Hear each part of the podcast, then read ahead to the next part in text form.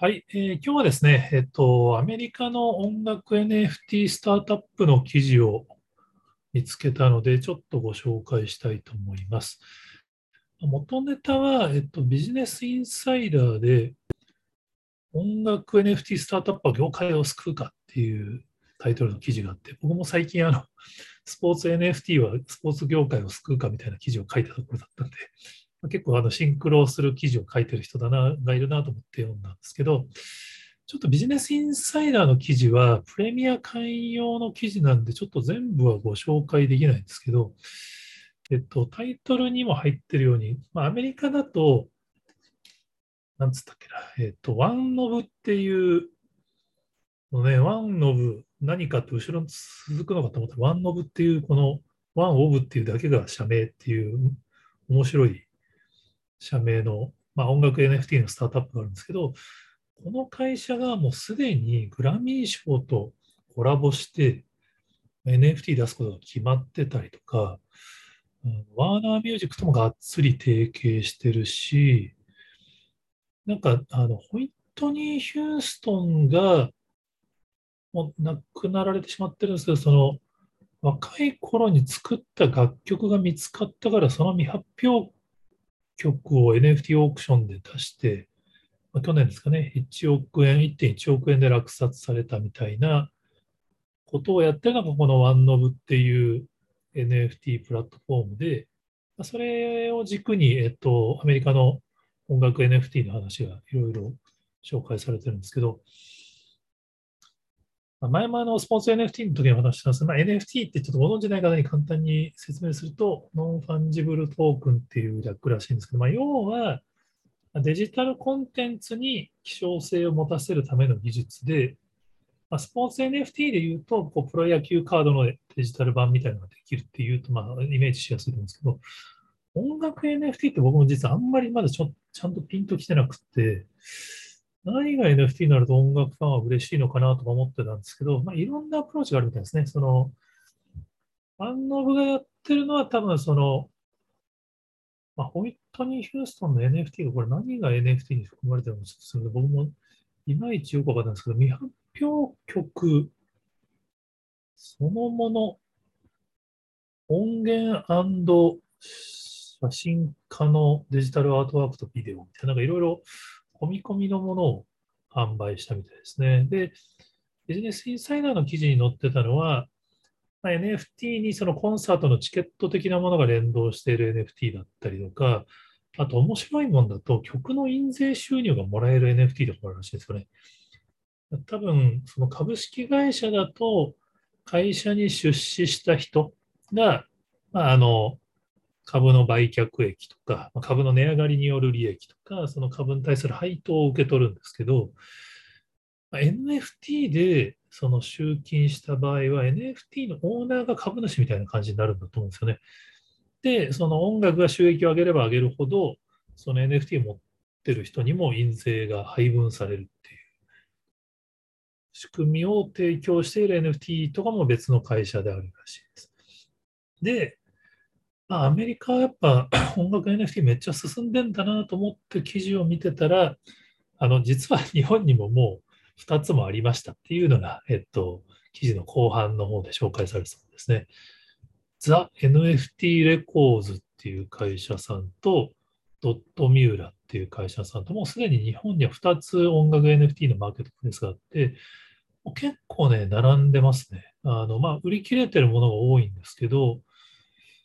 これはだから曲を聴く権利なのかな ?330 円とか3300円とか、まあ、シングルとかアルバム的な感じの値段のものが並んでいて、売り切れになるのがちょっと僕もよく分かってないんですけど、そういうマーケットもあります、これはだから、えっと、ABEX 系の方が立ち上げたもので、ABEX の著作権利管理システム、音楽著作権の管理の仕組みを使ってるんですね。ドットミューラの方は、えー、ミクシ系の会社さんみたいですけど、ここも、なんか小室哲哉さんの NFT とかも販売してたらしくて、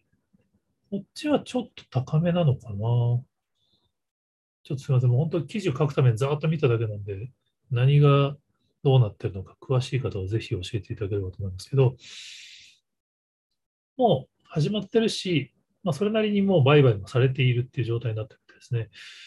すね。両方ともあの関係者の方がノートを書かれていて、その音楽と NFT の可能性はどんなことがあるのかみたいな、まあ、対談記事だったり、自分の思いだったりが書かれてるんで、それもざっと読んだんですけど、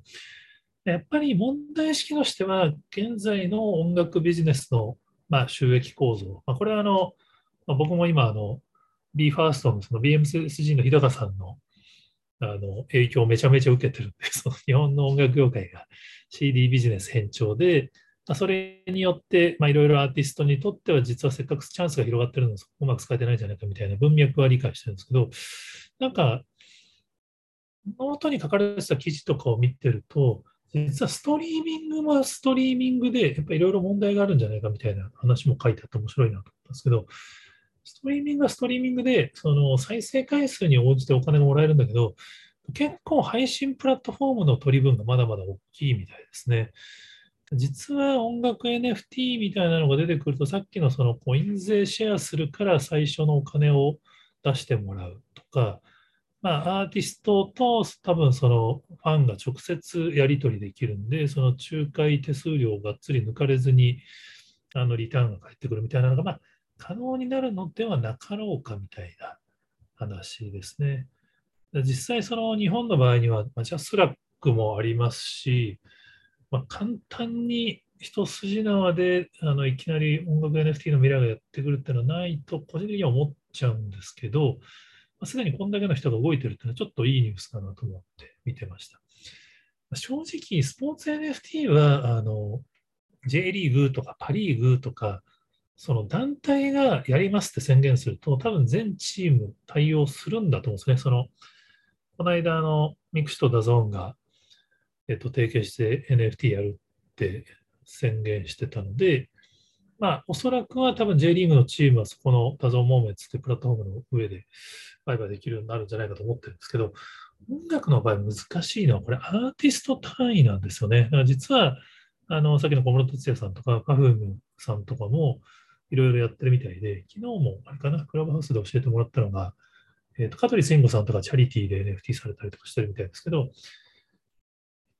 スポーツの場合には、リーグがそのままやってくれれば、NBA トップショッツ的に、もうそのファンが根こそぎそこのプラットフォームを使えばいいんだなってなるんですけど、